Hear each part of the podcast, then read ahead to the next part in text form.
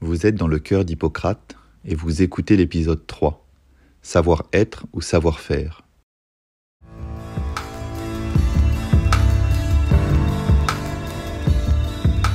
Bonjour, je suis Adrien, médecin apprenti philosophe. Comme tous les jeudis, je vous partage une réflexion pour nous mettre ensemble à la recherche du sens. Aujourd'hui, je voudrais vous parler de savoir-être.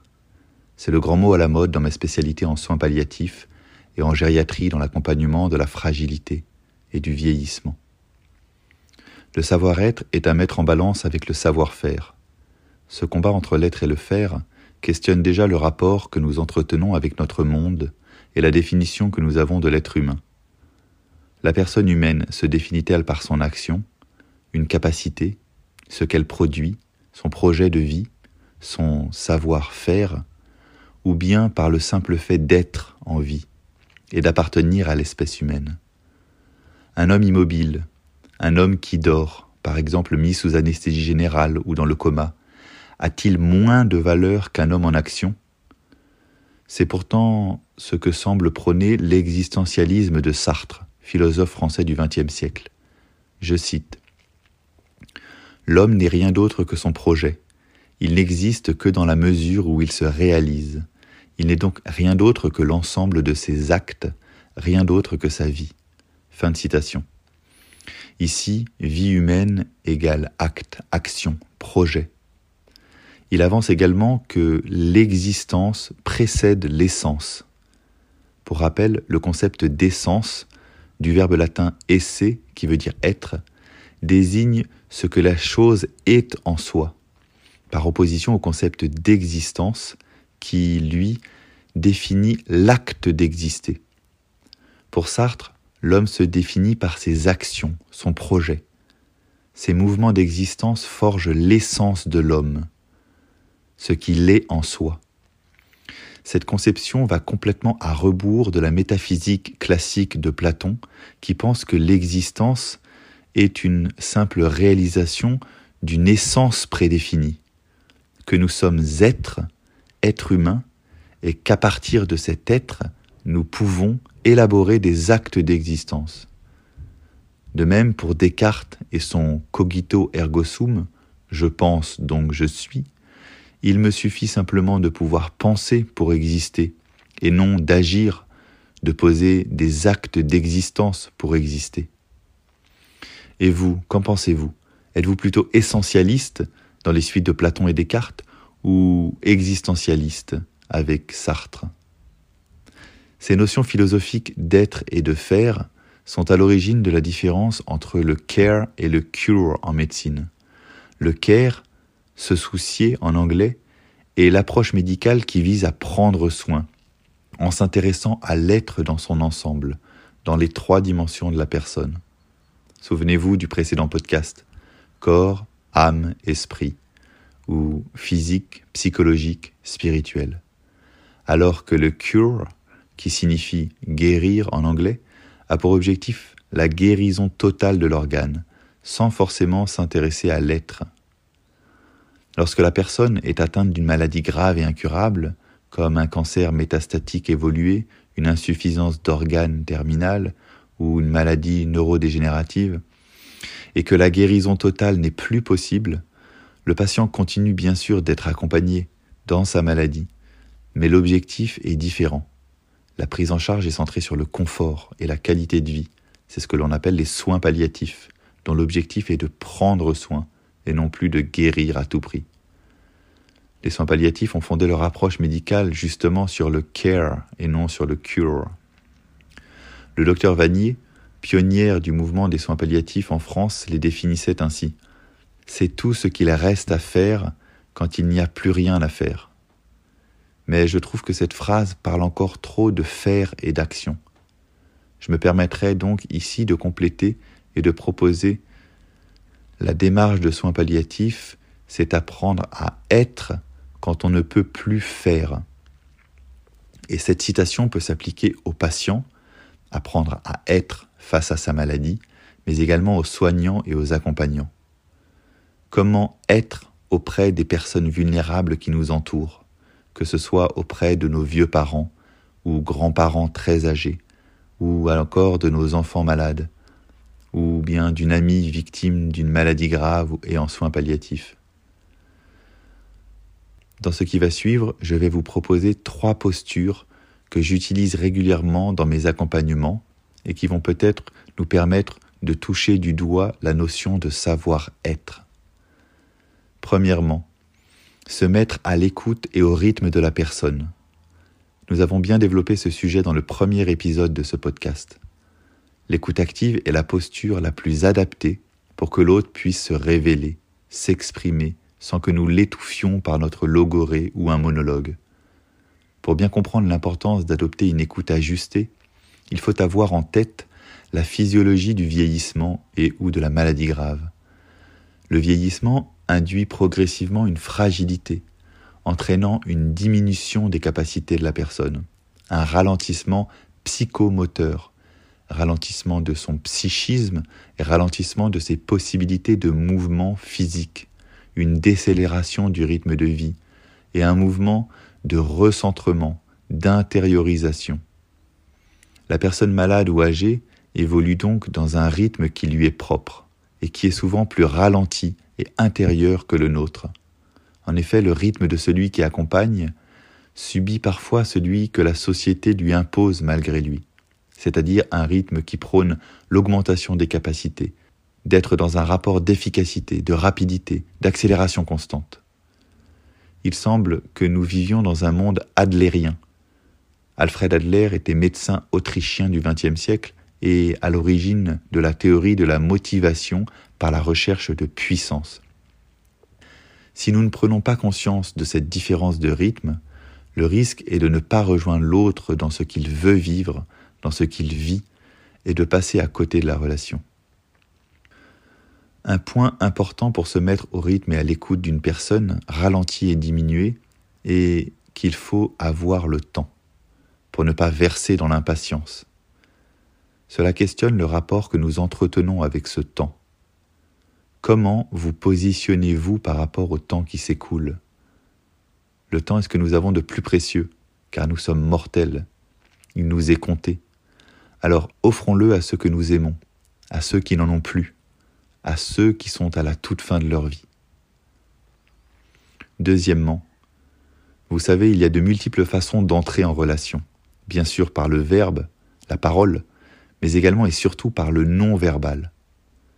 Lorsque la personne ne peut plus communiquer verbalement, il nous reste tout un champ de possibilités pour rentrer en relation avec elle.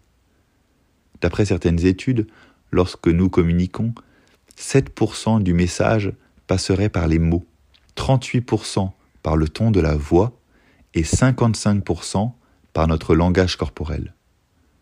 Ce n'est donc pas ce qui est dit qui est important, mais bien comment nous le disons?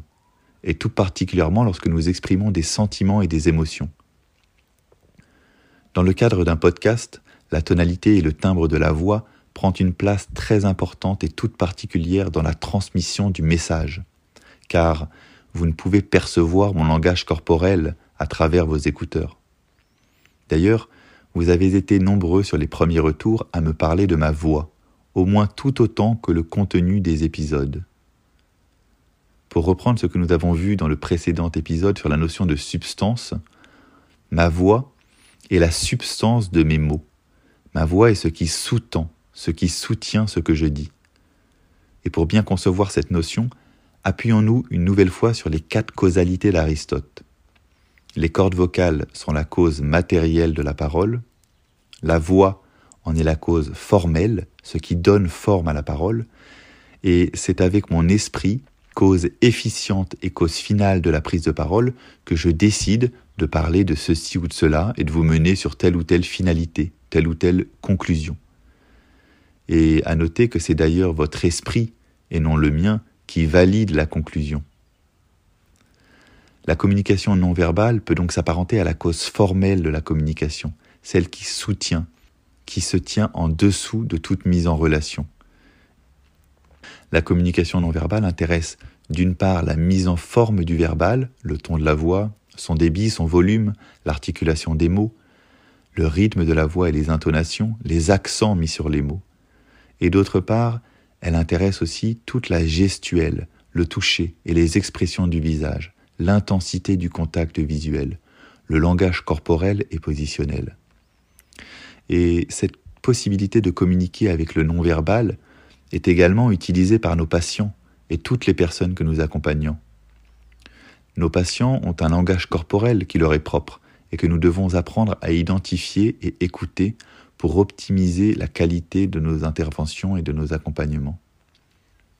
Une personne démente qui ne peut plus s'exprimer verbalement de manière cohérente peut tout de même le faire par la communication non verbale, et notamment par le regard. Je vous livre ici la magnifique citation attribuée à Cicéron, politique, avocat et écrivain du premier siècle avant Jésus-Christ. Je cite Le regard est le miroir de l'âme. Un patient subcomateux a toujours la possibilité de s'exprimer à travers un regard, ou tout simplement par un soupir, une fréquence respiratoire anormale, un mouvement clonique du membre supérieur, un larmement oculaire ou une fasciculation de paupières. Tous ces mouvements sont autant de possibilités pour l'accompagnant de maintenir le lien et de chercher à communiquer. Et parfois, quand il n'y a plus rien, plus aucun mouvement au plan psychosomatique, plus de faire possible, il reste encore l'être. J'oserais introduire ici une de mes citations mise en parallèle avec celle de Cicéron. Comme le regard est le miroir de l'âme, l'être peut être le miroir de l'esprit. Être ensemble tout simplement. Et cela nous mène à la troisième posture de l'être, la présence silencieuse. La présence silencieuse suppose un prérequis fondamental, être bien avec le silence. Quel est notre rapport au silence? Je voudrais oser un petit exercice avec vous tout de suite, nous offrir dix secondes de silence. Alors fermons les yeux et soyons à l'écoute de ce que ce silence produit en nous.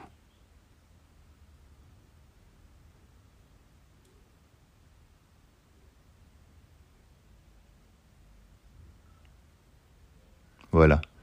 Certains d'entre nous ont peut-être cru que leur smartphone n'avait plus de batterie, ou ont peut-être vécu ce silence dans l'angoisse, perçu ce silence comme un vide à combler le plus rapidement possible, par un bruit, une parole, une action, ou de meubler par le faire. D'autres peut-être l'ont vécu comme un souffle, une respiration pour leur cerveau, un instant de communication par lequel nous étions tous reliés et ont touché du doigt la notion d'être. Paul Valéry, écrivain, poète et philosophe français du XIXe, nous a laissé une belle prose à ce sujet. Je le cite. Chaque atome de silence est la chance d'un fruit mûr. Fin de citation.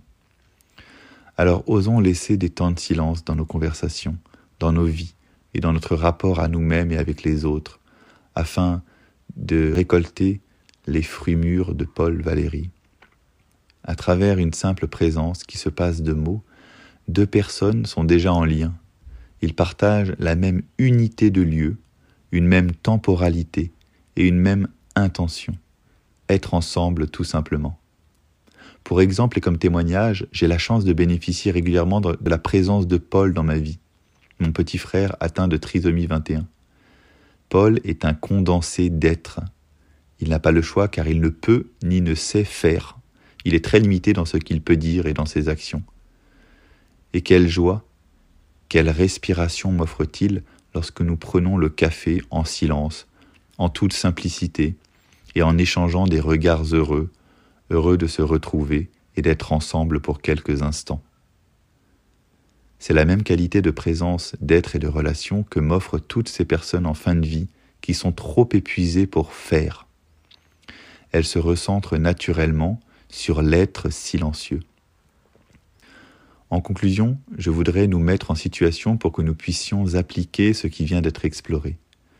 Geneviève a 92 ans. Elle est atteinte d'une démence, maladie d'Alzheimer, en phase préterminale. Avant de la visiter, je me prépare mentalement pour la rencontrer. Je me rappelle qu'elle possède un corps, une âme, un esprit, et que je peux l'accompagner sur ces trois plans, même si elle souffre dans son corps et dans sa timie, son esprit reste intact. Je me rappelle également les techniques d'écoute active, l'importance de se mettre à son rythme, les principes de la communication non verbale et tout l'intérêt d'une présence silencieuse. Je n'ai aucun projet préétabli pour cette personne, aucun objectif préfixé à l'avance, et j'ai prévu du temps pour la rencontrer véritablement. Une fois entré dans son domicile ou dans sa chambre, un temps d'apprivoisement s'installe, le temps d'observation, de perceptions intuitives de la personne, de ses capacités, de son environnement, du contexte. J'évalue à ce moment ses possibilités communicationnelles, son degré de vigilance, son degré de désorientation temporospatiale, et surtout la qualité de ses cinq sens, notamment son ouïe et sa vue, pour adapter justement ma posture non verbale. Si madame est malvoyante, je m'efforcerai de me rapprocher de son visage et de rester dans l'axe pour qu'elle puisse me percevoir et pour, bien sûr, la rassurer. Si elle est malentendante, je serai vigilant de parler bien fort, lentement et en articulant. Mais attention tout de même à ne pas infantiliser par la voix. La personne que nous accompagnons n'est pas un nourrisson et le respect de sa dignité passe aussi par le ton que nous employons. Je m'installe donc par rapport à Geneviève elle est dans un fauteuil roulant.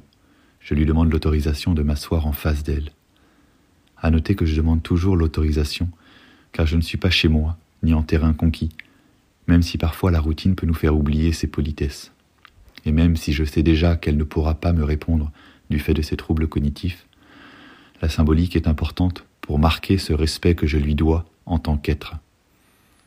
Geneviève ne semble pas pouvoir communiquer verbalement ou simplement répondre par oui ou non et quelques onomatopées ou stéréotypies de langage. Mais sa capacité de compréhension semble préservée. Geneviève ne répond pas à mes questions ouvertes, trop complexes et non adaptées à ses possibilités cérébrales. Je rétrograde donc sur des questions fermées. Elle peut me répondre ainsi qu'elle n'est pas douloureuse. Au bout d'un instant, son regard fuit vers la fenêtre, puis dans le vide, moment d'absence. Je m'arrête donc de parler et de l'examiner. Je respecte et j'accueille ce moment de flottement. Je suis bien avec moi-même, nous sommes bien ensemble, nous évoluons dans le même rythme. J'ai prévu le temps qu'il faut pour ma visite, et je n'ai pas peur des silences. Je pense qu'il fait compte de notre relation et l'instant présent. Après quelques secondes, Geneviève me regarde à nouveau, je lui rends son regard avec bienveillance en la rassurant, et lui offre un large sourire. Mes yeux se plissent. Elle me répond par un sourire à son tour, et je sens qu'elle comprend à cet instant que je suis là pour elle, et que je ne compte pas lui imposer mon rythme et mes traitements. La relation est bien là, nous sommes en présence à sa manière, c'est elle qui me guide à son rythme. Puis elle semble vouloir agripper son bavoir dans un geste anxieux, raide et répétitif. Je lui propose alors plutôt ma main, qu'elle saisit quelques secondes. Ses mouvements de crispation s'atténuent, sa raideur diminue, puis ses yeux se ferment doucement, elle s'endort. Je reste quelques minutes en silence pour honorer sa présence, son être et notre relation, puis je m'éclipse. Voici un petit aperçu de savoir-être. Vous constatez qu'il n'a été sujet que de regard, de présence, de sourire, de mise au rythme, de silence, et que cette approche a permis un certain apaisement des symptômes. La raideur et l'agitation de Geneviève auraient pu être traitées par un anxiolytique ou un sédatif, mais à quel prix? Au prix de l'étouffement de sa conscience et de la relation. Je vous ai livré encore ici un autre morceau de mon cœur de métier que je partage avec Hippocrate. Si vous connaissez des personnes qui accompagnent actuellement un proche fragile, une personne âgée, un enfant handicapé, n'hésitez pas à leur partager cette réflexion en diffusant ce podcast largement. Je vous remercie pour votre aide et pour votre écoute. Après cet épisode, vous comprenez désormais pourquoi je termine par cette phrase je vous remercie pour tout ce que vous faites, mais surtout pour tout ce que vous êtes.